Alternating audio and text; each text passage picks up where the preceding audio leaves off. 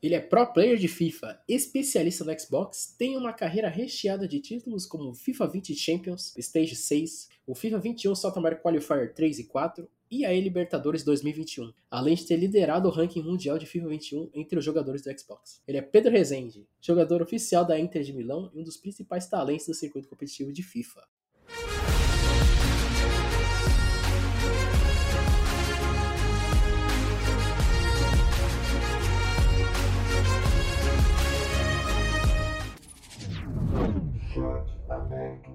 Salve, salve fãs do esporte! Tá começando mais um chat aberto aqui da ESPN Esportes Brasil. Eu sou Max Alexandre e estou com o Ricardo Caetano. Fala aí, Rico, como você tá? Tudo certo, Max. Um abraço para todo fã do, dos, dos esportes e dos esportes eletrônicos. Hoje recebendo um nome pesado, muito importante do circuito competitivo de FIFA. Um talento brasileiro que, que só dá orgulho pra gente.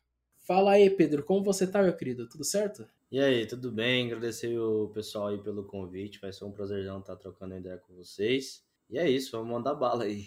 Pedro aí é um, um convidado que a gente tá, tá, querendo trocar ideia faz tanto tempo aí, agora finalmente chegou esse dia. E Pedro, para começar aí, uma, uma curiosidade, mano. É, de tantos pro players que a gente tem no mundo dos esportes eletrônicos, você não usa um apelido, cara? Você literalmente só, só jogou Pedro Rezende. Cara, acho que na real nunca tive um apelido assim não, desde quando eu era novo, então a maioria das pessoas, ou quase todo mundo, né, me chamou de Resende sempre, desde quando é, entrei no colégio, comecei a jogar bola, que você vai envolvendo com mais pessoas assim. A maioria das pessoas me chamava de Resende, então eu preferia adotar esse, esse nome aí, que eu acho que eu me sentiria um pouco mais à vontade. Acho que esse é o principal motivo mesmo. Incomum, né, Max?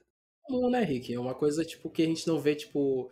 Acho que o pessoal do FIFA, assim, eles, né, eles preferem usar mais o nome, o nome deles do que no, nos outros jogos, assim, que, assim, acho que é mais, bem mais fácil de distinguir, você não acha? É, e no caso, quando ele, ele, ele optou por... Ou ele mesmo disse, né, acabou entrando no circuito como Pedro Rezende, dá até um, um pouco um ar de, de, ser uma pessoa séria, de ser uma pessoa compenetrada e, opa, vou ter que enfrentar o Pedro Rezende. Eu não tô enfrentando nenhum apelido é, engraçadinho, né? Eu tô enfrentando um cara que tá entrando com o nome dele mesmo e, e vai, vai, ser sério o, o, jogo que eu vou enfrentar, né? É, verdade. Uh, Pedro, eu vou te perguntar é, como é que o FIFA entrou na sua vida e o que te levou a jogar profissionalmente, cara? Foi tudo naturalmente, né? Meu pai sempre curtiu jogar futebol eletrônico começou no, no PES, na, na época do, do Play 2, né? Vamos dizer isso. É, e eu sempre acompanhava ele, às vezes, né, em algum campeonatinho que ele jogava até na cidade aqui, como meu pai é novo, eu ainda peguei essa época dele de estar tá disputando um pouco de campeonato e tal. Claro que ele não, não tinha a idade que eu tenho hoje, era um pouquinho a mais, mas eu consegui acompanhar ele bastante. Eu acho que, que foi basicamente por esse motivo, né, de sangue, vamos dizer assim, por ter acompanhado muito. Eu também sempre joguei o futebol eletrônico, sempre gostei bastante. E assim, como que eu comecei a jogar profissionalmente é também é uma questão bem natural, porque eu saí, saí do, do colégio, fui direto para a faculdade, comecei a trabalhar, jogava mais por hobby. É claro que eu jogava um campeonatinho ou outro, é, desde o FIFA 14 aí eu vejo jogando campeonatos aí de FIFA e disputava com, com grandes nomes aí do cenário na época. É, porque na época tinha, tinha muitos campeonatinhos de site, né? Então dava uma premiação bacana para aquela época, não comparada com a de hoje, obviamente. Mas para a gente aqui no Brasil era uma premiação muito legal pelo fato de você estar tá jogando videogame e tá podendo concorrer a um prêmio assim. E, cara, aí eu jogava um campeonatinho outro, ganhava um, chegava perto de ganhar em outros, mas nada que ultrapassasse isso. E daí o FIFA foi crescendo também, né? Consequentemente, o pessoal aqui, os BRs começaram a classificar para os mundiais, mundialites, o Rafifa foi, ganhou, junto com o Rap lá. E isso foi acontecendo naturalmente, eu fui acompanhando, fui gostando, até que um dia eh, eu tive que sair do, do emprego, da empresa, e comecei a me dedicar um pouco mais, a jogar um pouco mais, que, que consegui classificar para um torneio em São Paulo, né, que foi a SWC 2018, se não me engano, e ganhei esse torneio, daí fui para Amsterdã, para os playoffs, de, dos playoffs já fui direto para o Mundial, e, cara, a partir daí a, a vida mudou praticamente, né, praticamente não, a vida mudou, né, eu comecei a. Na real, peguei meu contrato, meu primeiro contrato, né, com, com, com a equipe, que foi a equipe da, da M10, a equipe do, do Ozio, é, e comecei a me dedicar, dedicar a vida pelo, pelo FIFA, né. Então daí eu já larguei faculdade, porque no caso tinha muitas viagens né, durante o ano. Eu consegui me classificar para bastante torneio desde que, desde que eu comecei a entrar no competitivo. Então, essa foi praticamente minha entrada nesse cenário aí. Foi bem natural, sempre joguei, mas nunca tinha me dedicado o suficiente. E quando eu comecei a jogar um pouco mais, pelo simples fato de ter saído do emprego, as coisas aconteceram naturalmente, cara. Você citou que você citou que começou no PES. Geralmente começa no PES, né? Não digo tanto os mais novos que já, já pegaram um, um, circuito do FIFA um pouquinho mais forte, mas geralmente que começa no PES, né, Pedro? Você quando pergunta pro pessoal que, que joga profissionalmente hoje, começou no PES, né? É, eu acho que isso vai ser de geração, né? Nossa geração assim, até acho que o fim da minha, né, vamos dizer assim, foi a onde a gente pegou o finalzinho que o PES era muito bom, né? Era o jogo mais jogado até então, naquela época, era o PES. Você não ouvia falar muito de, sobre o FIFA e tudo mais, mas a partir do momento ali que o PES não conseguiu evoluir tanto, e aí vem a EA lançando o Ultimate Team, que aí, cara, acho que esse aí foi a reviravolta de todo o cenário de futebol virtual, né? O momento que eles lançam o Ultimate Team, a galera fica maluca com aquilo ali, que, que você querendo ou não, cara, é o melhor modo visto até hoje de futebol virtual, sem comparações. Então, acho que da, da, nossa época, da minha época ali, foi o finalzinho do PES. Agora o pessoal que vai vindo de agora aí, eu acho que não vai querer entrar nessa não, vamos direto pro FIFA. Ainda, ainda mais a gente vê até com você que foi um jogador de PES, eu também, também gostava muito de jogar PES. A gente vê com tristeza esse e-futebol, né, Pedro? Cara, eu, pra ser sincero, eu não tenho nenhum interesse de procurar tanto. A gente vê as notícias aí que o pessoal vem repostando no Twitter, ou seja, no Instagram também, é, sobre a questão do questão do visual do jogo, né? O tanto que, que as coisas não, não fazem sentido tá assim, porque a gente como se vai falar de PES vai se comparar ao FIFA. Então, acho que hoje em dia não tá existindo nem mais a comparação, né? Em questão de jogabilidade, cara, eu, pra ser sincero, eu, se não me engano, ano passado eu cheguei a baixar o PES, alguma coisa do tipo. Cara, é a questão da gente que é jogador de FIFA e é acostumado, eu não, eu não consigo jogar 5 minutos do jogo. Mas a gente também não posso criticar também porque às vezes um jogador que é de PES, que joga profissionalmente, às vezes não consegue jogar 5 minutos do jogo do FIFA. Então acho que é questão de gosto mesmo. Mas eu prefiro ficar com o meu Fifinha sem. Não, não, não vai existir a, a hipótese, né? No momento aí de estar tá migrando pro PES, não. É, a gente vê que muitos jogadores assim de futebol estão investindo pesado no FIFA, né, mano?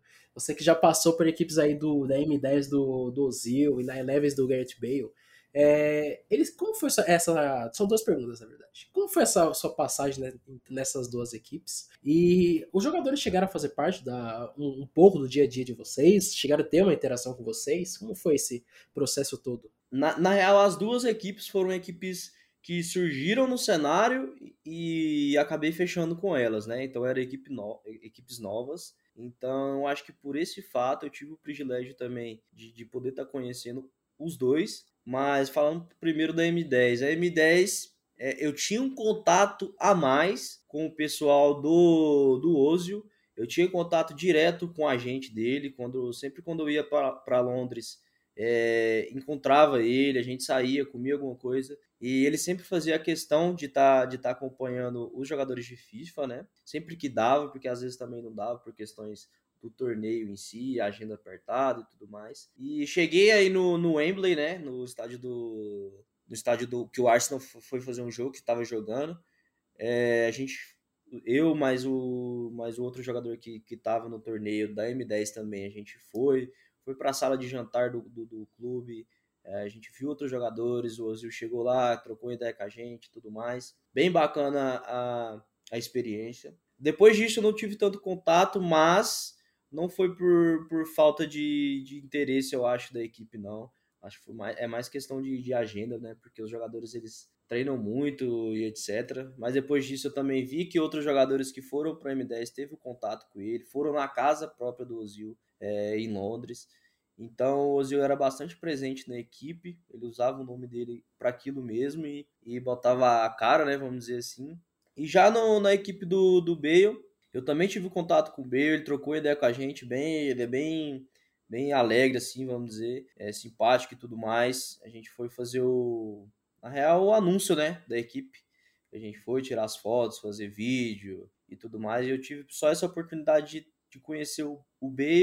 Acho que até pelo fato de ter sido assim, quase, acho que foi quase no começo da pandemia, né? E depois a gente não teve mais a oportunidade porque não, não tinha como mais viajar para a Europa e tudo mais. E acho que foi por isso que a gente só teve esse primeiro contato ali com, com o B e depois nunca mais é, conversou. Mas assim, é, eu acredito que até hoje o Oso me, me segue no Twitter, acho que no, não me recordo, acho que o Bale me segue no Instagram, paradas assim que ficaram desses dois clubes de, de, de, duas organizações, né, de jogadores de futebol. É sempre bom, cara, ainda mais porque a gente vê que a aproximação que, que os caras quando eles entram nos esportes, eles não entram só para tipo, ah, vou ter uma equipe e não vou ter contato com eles. É, a gente vê o Casemiro, por exemplo, ele sempre está presente bastante também na Casa Esportes, ele sempre está presente em, tudo, em todos os projetos que ele, ele, ele está envolvido. É, a gente vê agora que o tanto você falou como o Ozi e o Bale também, cara, eles estão juntos no projeto de vocês, levou vocês para casa, o Ozil levou vocês para casa dele, trocou uma ideia com vocês, segue vocês nas redes sociais. É muito bom ver que pelo menos os jogadores de futebol estão tendo bastante tendo respeito também pelos, pelos jogadores de esportes também. E eu fico feliz, cara. Fico feliz que pelo menos você teve essa grande experiência de trocar ideia com os jogadores aí. E vamos ver ainda agora com a, a, a, a pandemia do a pandemia se encerrando, você não tem a oportunidade de dar uma, uma olhada ali lá no José Meazza, não é mesmo? Pois é, cara, eu tô esperando essa oportunidade aí, tem o quê? Um ano aí praticamente.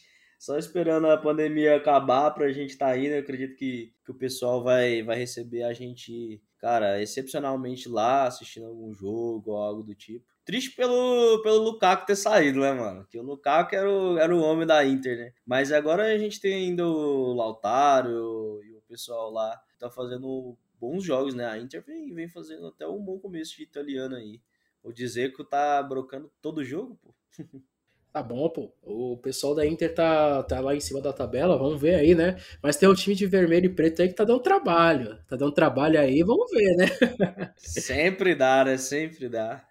Pedro, você como cara da Inter, é mais um exemplo do, do que a gente vê de jogadores nossos defendendo grandes clubes como o Spider Kong, como o Rafifa também já foi. Cara, como é que o, o pessoal lá de fora, o estrangeiro, vê o talento nosso aqui, o talento do jogador brasileiro? Cara, é, eu, eu costumo falar que, não, não publicamente às vezes, mas eu costumo falar que o Brasil, eu acredito que seja o país mais forte assim do FIFA. É claro que a Europa é muito forte, mas eu, eu acredito que se você for pegar em contexto aí geral, é, se colocar algum jogador europeu para vir jogar um tipo de qualify aqui, eu não sei se ele sairia tão bem. É porque aqui é realmente muito difícil, tem muitos jogadores bons, promissores. E eu acho que esse pode ser um dos motivos do, do pessoal lá de fora olhar com, com outros olhos para a gente. Mas eu acredito que o principal seja, acho que os resultados, né, internacionais, né?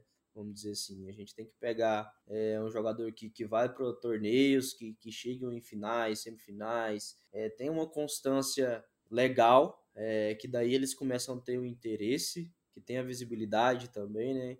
E, cara, eu também acredito que, que a parte da, da agência, assim, que influencia muito, porque a gente não tem muito contato com o pessoal de lá.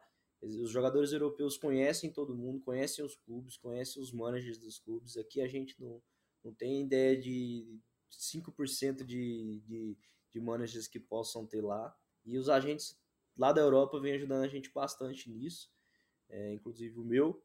Então eu acredito que é mais por resultados ali internacionais, às vezes com essa pandemia agora igual foi no passado, às vezes eles possam visar os resultados mais é, continentais, né, vamos dizer assim, que mas eu acredito que seja por, por resultados aí em torneios mundialitos ou até mesmo mundial. Bacana saber então que o talento brasileiro tá além das quatro linhas, né, o Max, também no virtual também a gente faz bonito.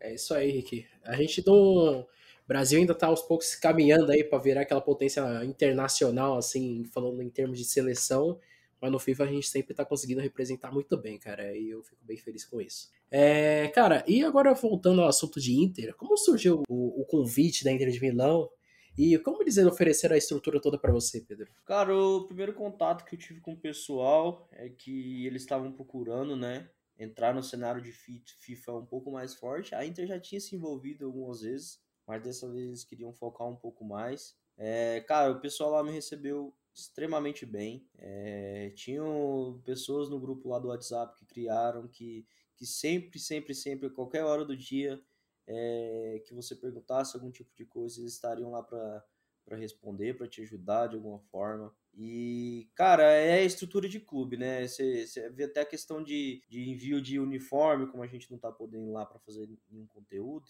etc pelo menos até agora, é, o envio dos uniformes, dos kits dele é questão de uma semaninha, já tá na sua casa. É, os caras, tipo, cara, é, a estrutura é totalmente diferente. Eu acho que comparado a isso, só uma organização que já vem há muito tempo no, no cenário de, de esportes ali, né? Que possa ter estrutura como essa. Porque um clube de futebol é. Eu acho que é o sonho de todo jogador ali, né? Tá num clube, clube de futebol que, que envolva mesmo, e, cara, a Inter tá sendo excepcional para mim, não tem nada a reclamar, não tem nada a dizer. Os caras sempre estão tão focados ali no FIFA, qualquer hora que você precisar de alguma coisa. Certo, e cara, é, a gente vê que bastantes clubes ainda fazem investimento pesado aí nos esportes, incluindo o, o futebol como, como centro das atenções. Mas a gente vê que muito clube ainda tem o pé atrás ainda sobre isso. É, o que você acha que falta para a gente ver um, vários clubes, tanto brasileiros como internacionais, terem um pé, um pé na frente assim em relação a investir nos esportes eletrônicos e especialmente no futebol? Cara, eu acho que aí já envolve muita parada, entendeu? Eu acho que não vai depender só do clube. Eu acho que o clube sempre vai pensar que o que aquilo ali vai gerar de, de lucro para ele, sendo, sei lá, é, financeiramente ou com visibilidade e etc. Eu acho que esse essa temporada aí tá querendo passar a mensagem de que, além do, do financeiro, né, vamos dizer assim, ela quer fazer os torcedores assistirem os campeonatos. Eu acho que ela vem muito forte com, com esse projeto no 2v2. É, eles estão querendo mais visibilidade e eu acho que, consequentemente, a partir de que os, do momento que os clubes visualizarem isso, eu acho que aí vai ser o momento que vai ter mais, mais entrada de clubes. Já tem, já tem muitos, obviamente, mas a gente vai ter mais entradas de clubes, mais, é, mais projetos assim, né, a serem desenvolvidos para a questão do FIFA ou do, de, outro, de outro jogo de, de futebol eletrônico. E, cara, aqui no, aqui no Brasil é mais complicado, né? Que envolve a questão de licenciamento e tudo mais. E a Konami é muito forte no Brasil. Você querendo ou não, a Konami é muito forte no Brasil e isso a gente não tem o que, que discutir de forma alguma. Infelizmente, pra gente, jogador de FIFA, isso é muito ruim, porque poderia ter muitos clubes aqui do Brasil é, com projetos pro FIFA e isso seria excepcional pra gente. Da mesma forma que o pessoal lá da Europa tem uma. Tem muita.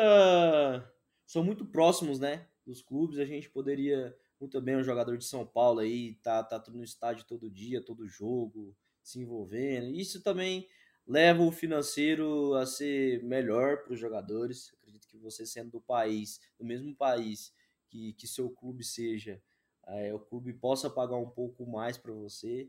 Então acho que a questão é essa. Acho que são diferentes cenários, né, do, do brasileiro e do cenário europeu. Caramba, mano, é bem. A gente vê que a Europa, acho que ela dá um baile, acho que em todas as regiões, em tudo que é, em, em tudo que é lance até nos esportes eletrônicos, os europeus e os asiáticos também, né, cara? Agora, no Brasil, aí, o Brasil ainda tem muito que melhorar ainda em relação à estrutura, assim, para oferecer para vocês. Eu ia fazer, eu ia fazer um complemento sobre isso e, cara, como foi assim, tipo, a gente vê o, a diferença, assim, se você teve alguma aproximação com o, o cenário norte-americano. O cenário norte-americano tem algum diferencial do que você acha do europeu? Eu acho que o, que o cenário americano ele é muito fechado, focado ali entre eles, entendeu? Eu acho que a questão, acho que o exemplo melhor assim a ser dito é a questão da, da Liga Americana, né, MLS, que tem do FIFA, eles têm todo, acho que eles têm se eu não me engano, de dois a três torneios por temporada.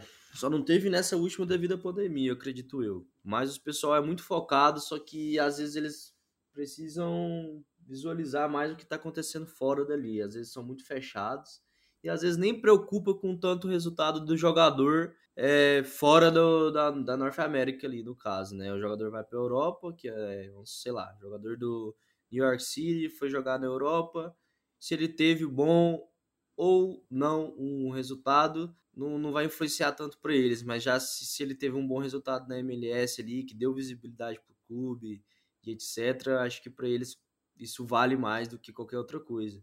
Acho que eles precisam abrir um pouco a mente sobre isso. Mas a NA vem com jogadores muito fortes. A gente também tem o GN lá, né, brasileiro, que tá lá fora. Aumentou muito o nível.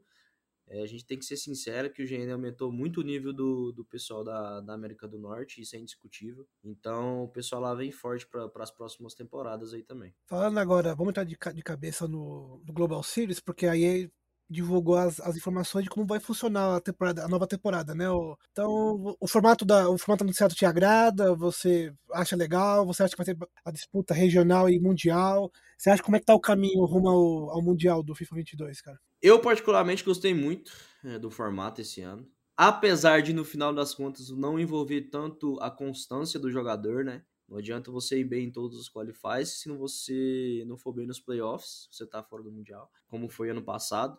Porém, porém, entre todas essas consequências aí, eu gostei muito do formato. É um formato que a EA distribuiu bem os torneios, a gente vai ter bastante torneio e da, sei lá, de novembro até junho do ano que vem ali, provavelmente, vamos colocar até a, quem vai para os playoffs ali até julho, é 100% cabeça focada no FIFA, você não tem muito tempo para descanso.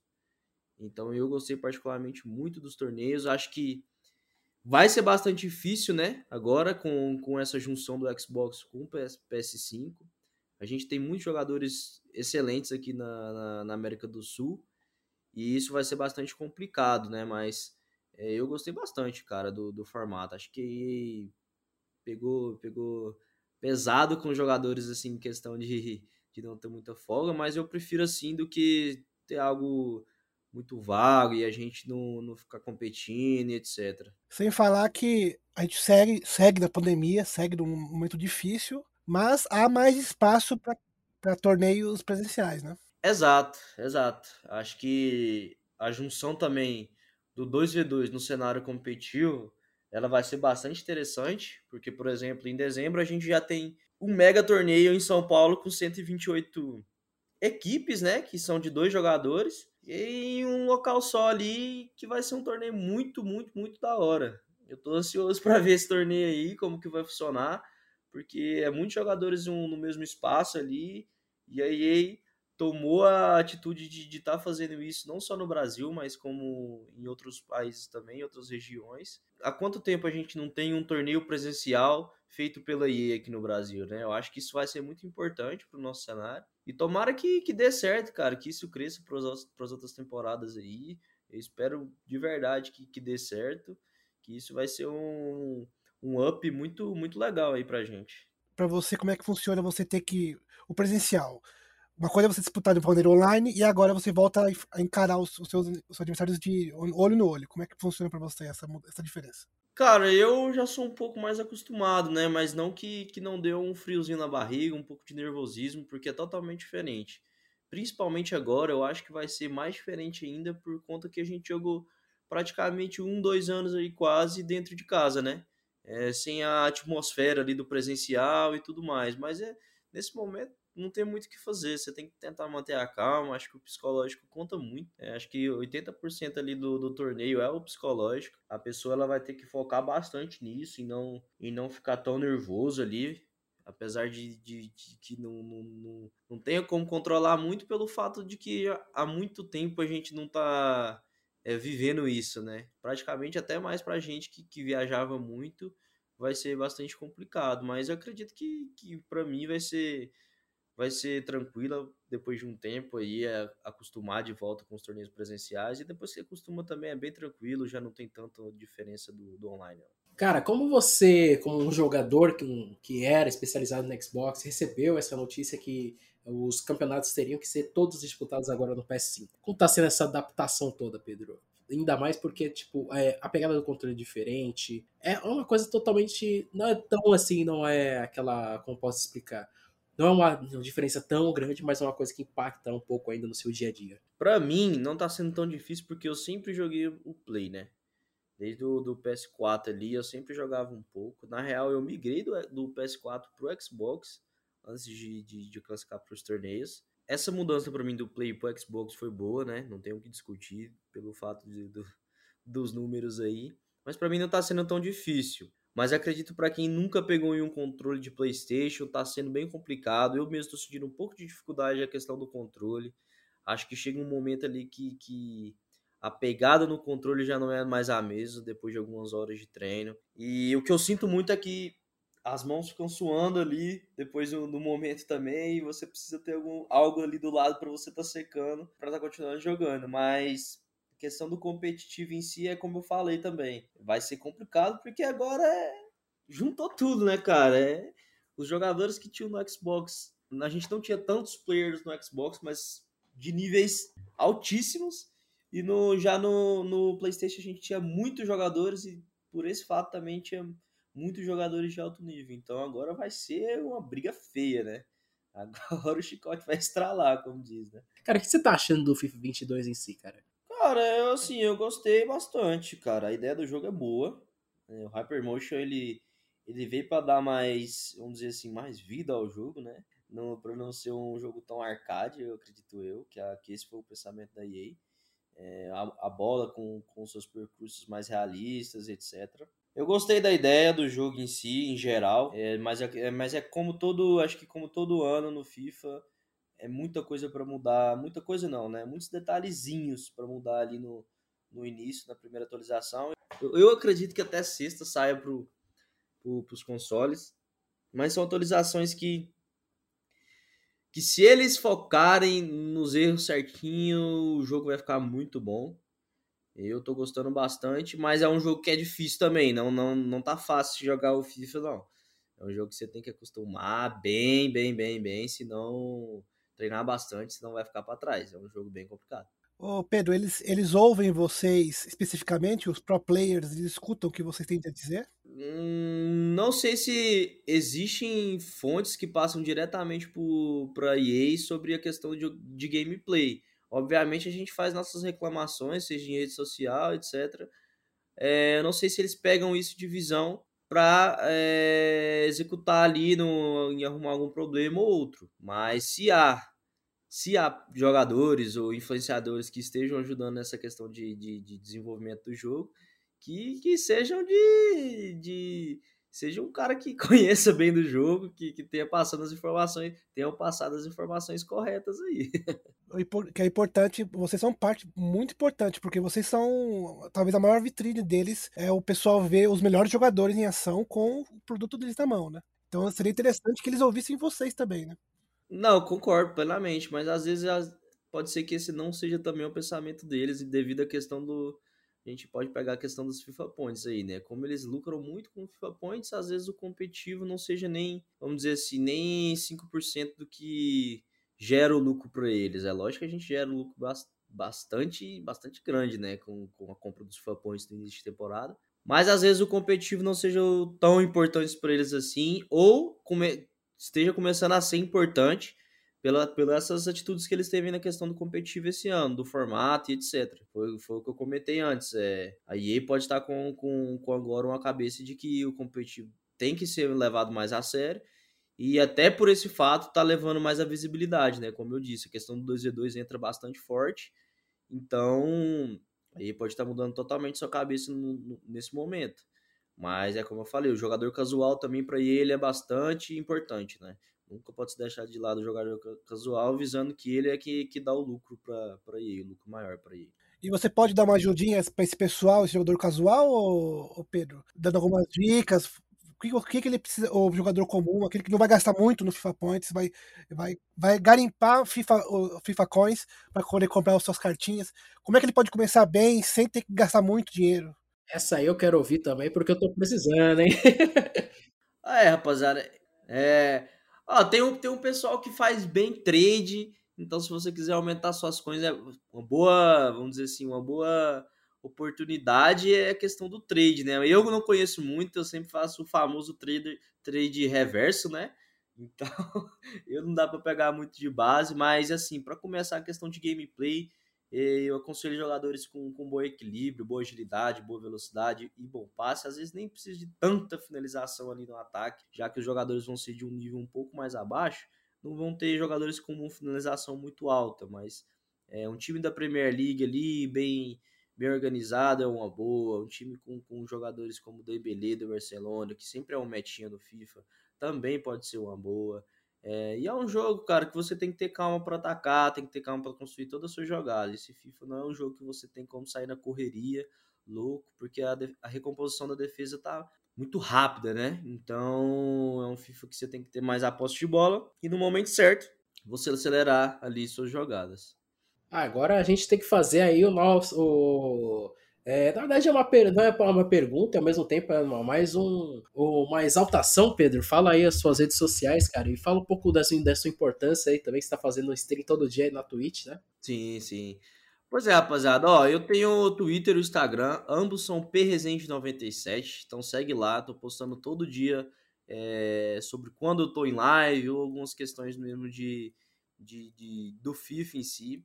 É, na Twitch a gente vem fazendo live na parte da manhã, é, por volta das 10, 10 e pouco, eu já, já, já tô ao vivo na Twitch, a gente vem jogando aí o Division Rivals na Divisão Elite, ou até muitas das vezes a gente joga amistoso contra outros prós. Então, nesse início de FIFA, eu tô me dedicando bastante. Eu acho que vai ser bom para vocês acompanharem as lives pelo fato de, de, de a gameplay, gameplay estar sendo levado bem a sério, né? Vamos dizer assim. E é, provavelmente agora começa o Foot Champions, a famosa Weekend League.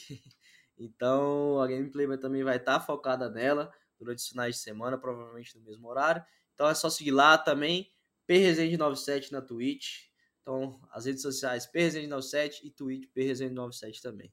É isso aí, Pedro. Valeu. E é isso aí, fã de esportes. Estamos encerrando aqui mais aqui um chat aberto. Eu tô aqui agradecer a presença também do meu companheiro Ricardo Caetano. É, fala aí, Rick, suas redes sociais aí, um pouco do, do, do seu trampo. É twitter.com barra Ricardo RC e não deixe também de acessar espn.com.br barra esportes para bastante conteúdo de FIFA. Valeu! É isso aí, rapaziada. Também não esqueçam de me seguir também nas redes sociais, é, underline Max Alexandre 12 no Twitter e nas nossas redes sociais também da ESPN e Esportes, tanto no Facebook quanto no Twitter, ESPN Esportes Brasil. Então ficando por aqui, fãs esportes, valeu pela companhia e pela conversa, tamo junto e falou!